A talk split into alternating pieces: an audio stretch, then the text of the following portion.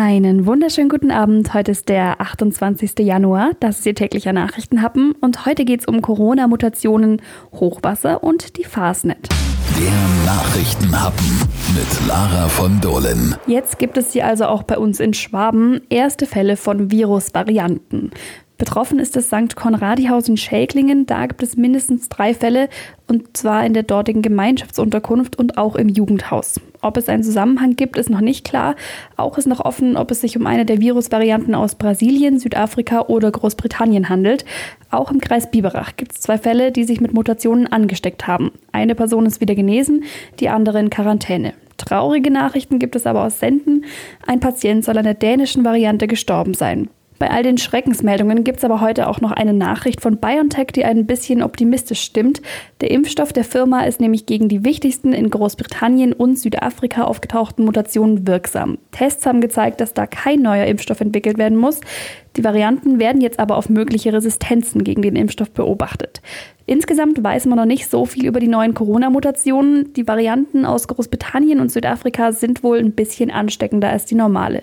Was genau die Unterschiede der einzelnen Mutationen sind, das können Sie auf donau3fm.de im Faktencheck nachlesen. Der Nachrichtenhappen. Darüber spricht Schwaben am Wochenende. Es regnet und wir können dem Schnee beim Schmelzen zuschauen. Der deutsche Wetterdienst warnt jetzt vor Hochwasser an Bächen und kleinen Flüssen in den nächsten Tagen.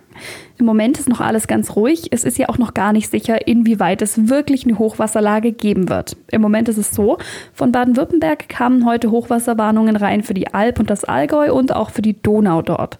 Für den bayerischen Teil der Donau erwartet das Wasserwirtschaftsamt Donauwörth erst morgen höhere Pegelstände. Wie hoch die ausfallen, auch der Pegelstand der Iller, das hängt aber ja nicht nur von der Regenmenge ab, sondern auch davon, wie schnell der Schnee schmilzt und das lässt sich noch nicht genau sagen. Die Behörden haben natürlich ein Auge auf die üblichen Verdächtigen. Auf der Homepage der Stadt Wangen zum Beispiel gibt es die aktuellen Pegelstände der Argen. Da wird durchgespielt, wie sich der Wasserstand entwickeln könnte die nächsten Tage. Der Peak wird aktuell für Freitag oder Samstag erwartet. Im Moment steigt da der Stand auch schon ein kleines bisschen. Und einen Tipp habe ich noch bekommen von der Feuerwehr in Sonthofen. Die sagt, wenn bei Ihnen vor der Tür das Wasser steht, zum Beispiel eine Riesenpfütze, dann schauen Sie mal nach, ob die Gullis frei sind. Oft sind die nämlich schlicht vom Schnee verstopft und dann läuft nichts ab. Der Nachrichtenhappen. Das Beste zum Schluss. Die Fasnetzbälle in der Lindenhalle sind ein fester Bestandteil der Ehinger Fasnet. Deshalb will die Narrenzunft Spritzenmuck auch dieses Jahr nicht komplett darauf verzichten und bringt die Fasnet direkt zu Ihnen ins Wohnzimmer. Dazu gibt es noch die etwas andere Vespertüte per Click and Collect oder per Post. Wir haben mit Spritzenmuck Zunftmeister Peter Kienle gesprochen. Peter, zwei Veranstaltungen habt ihr in der Pipeline. Was genau soll passieren? Das ist am Glombigen ab 17 Uhr. Für unsere Kleinen, wir haben ja ein mega Kinderprogramm und das versuchen wir jetzt auch mit höchster Technik doch darzustellen und zwar vier Stunden lang auf Abruf. Und dann haben wir ähm, Fasnet Sonntag um 19 Uhr jetzt ein virtueller Nostalgieball mit Programmpunkten der vergangenen Jahre, mit Moderation. Wie man das live kennt, versuchen wir das bestmöglich übers Netz rüberzubringen. Also da kann man sich wirklich drauf freuen. Und wenn man noch ein bisschen mehr in die richtige Stimmung kommen will, da habt ihr auch was ganz Besonderes für alle großen Narren. Da gibt es sogenannte Tüten oder auf Schwäbisch Gucke.